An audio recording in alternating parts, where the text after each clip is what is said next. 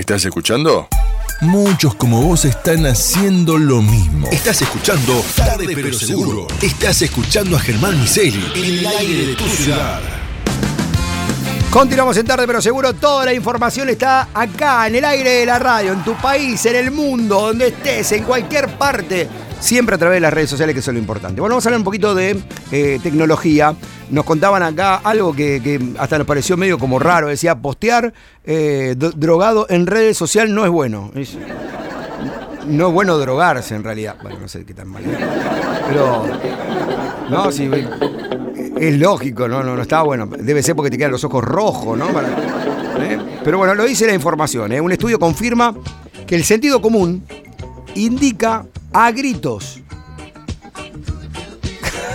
que si posteas drogado en redes sociales es muy posible que después te arrepientas.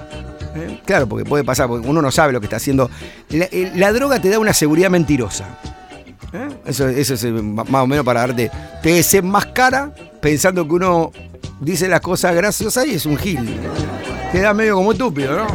O, o- o demasiado alterado. Eso es lo que pasa. Bueno, eh, el estudio fue realizado por la institución de la Universidad de New York. Para realizarlo, se trabajó con 872 adultos que ingresaban a fiestas electrónicas en la ciudad de Nueva York. ¿eh? Como si, ay, ¿sabés lo que va a hacer la gente? Se va a dejar de drogar porque dice algo mal la foto. Hay que hinchar la pelota. Sí, los científicos se fueron de parranda a la gran manzana con la excusa del estudio.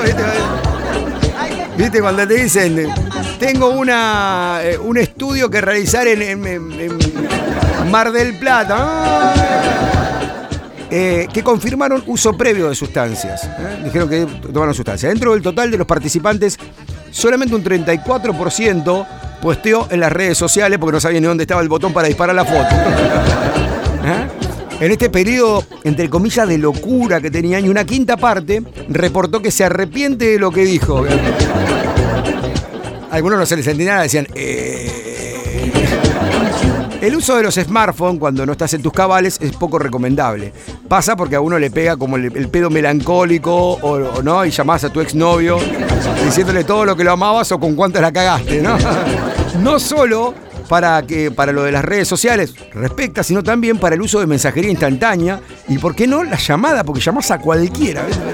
Total, está como en una seguridad mentirosa que te da el tema de la, de- la droga y terminás llamando a, a cualquiera cuanto se te cruce. Le voy a decir la verdad, mi mujer. Te cagué con este, con él. Después te querés matar cuando se te pasa, ¿no es cierto? Bueno, hubo una tasa de arrepentimiento con este tema, que fue del 32%. Seguramente estos usuarios mandaron mensajes de textos a sus ex en los momentos que parecían re románticos, pero no lo eran para nada. Decir, que rayo vos. Te quiero decir que estoy re duro y. Lo cierto es que 872 participantes del estudio donde comparten eh, el contexto no es suficiente para hacer estas afirmaciones categóricas, por eso van a llamar a nuevos científicos. ¿De dónde sacaron la droga? La pregunta. Pero se arroja luz sobre mucho de lo que usamos las redes sociales y cuando nos afectan. Los programas de prevención hacen foco en la seguridad física.